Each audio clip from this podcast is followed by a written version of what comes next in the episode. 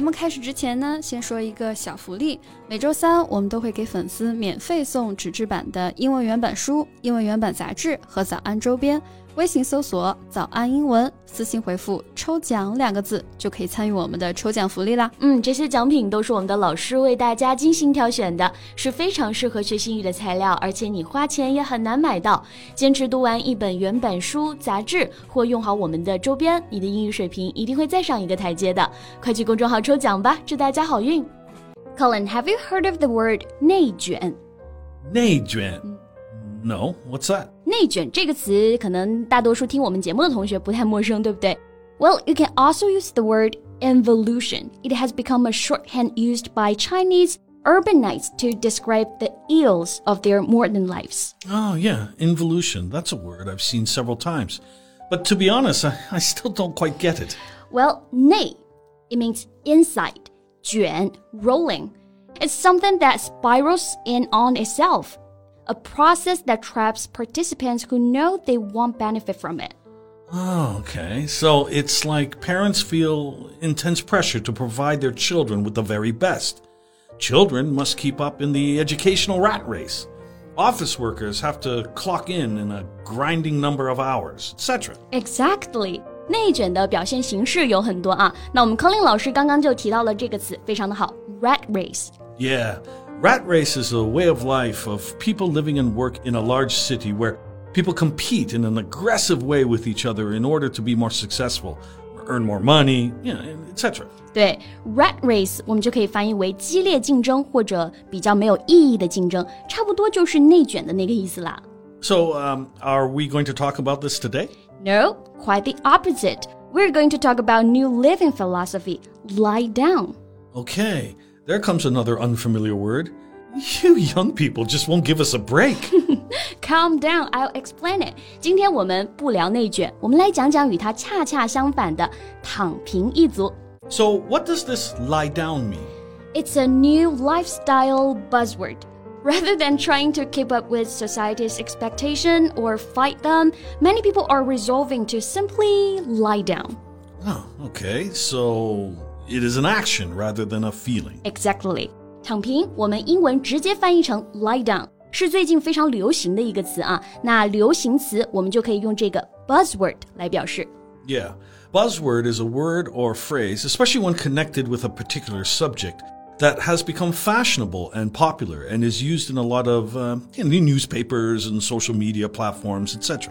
对，那躺平之所以得到大部分人，尤其是年轻人的认可和支持呢，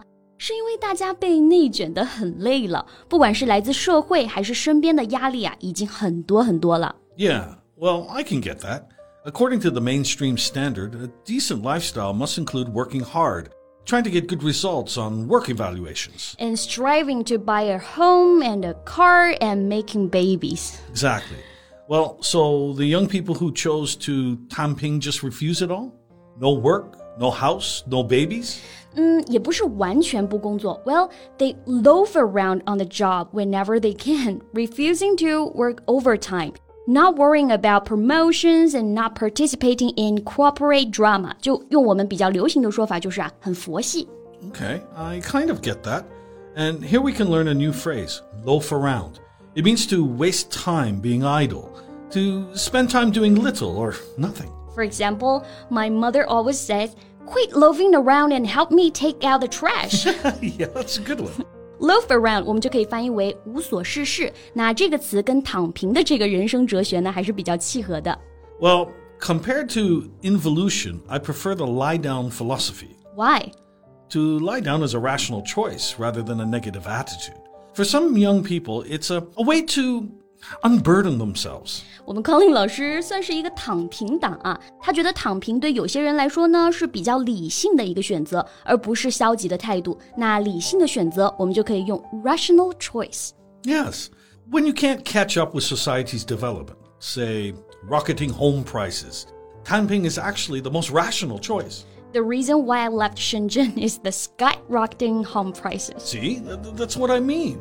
Sometimes it's not your fault. 确实啊，现在的这个房价问题啊，也是让很多年轻人不想再继续努力的原因了。 因为不管你怎么努力，好像都还是达不到。比如过高的房价就让人望而却步，那飞涨的房价我们就可以用 skyrocketing home prices 来表达。Yes. Are you for or against this lie down philosophy? Well, I'm more like in the middle. I don't like meaningless competitions, but I still have dreams and goals for life. In order to achieve my goals, I have to work for it. Mm, yeah, I agree with you. The best way is to find a balance between the two lifestyles. 大多数同学呢，可能也跟我是一样的，不会选择完全躺平，但也不太屑于内卷的无谓竞争啊。那找准平衡，让自己不留遗憾，是我们能够做到的。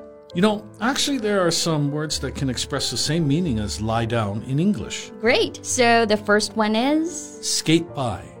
Skate by means to get through something difficult with ease or to accomplish or make progress through something with very little effort or difficulty.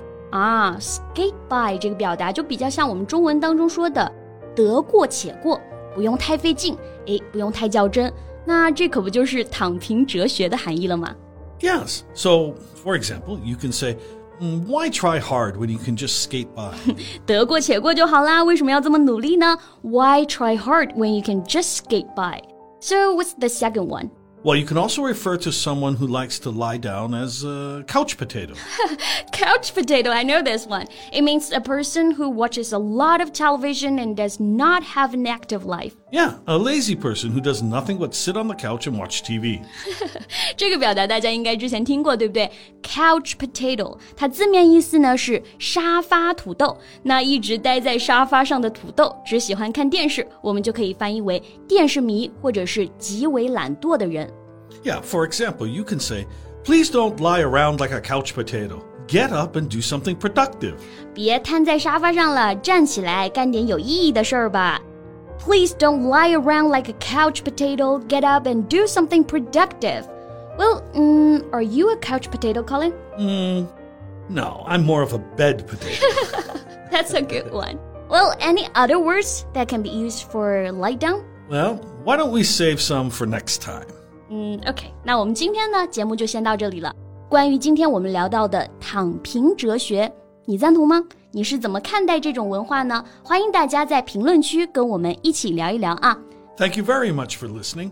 再提醒大家一下，节目的所有内容我们都给大家整理好了文字版的笔记，欢迎大家到微信搜索“早安英文”，私信回复“笔记”两个字来领取我们的文字版笔记。So thank you so much for listening. See you next time. Bye. This podcast is from Morning English. 学口语就来早安英文。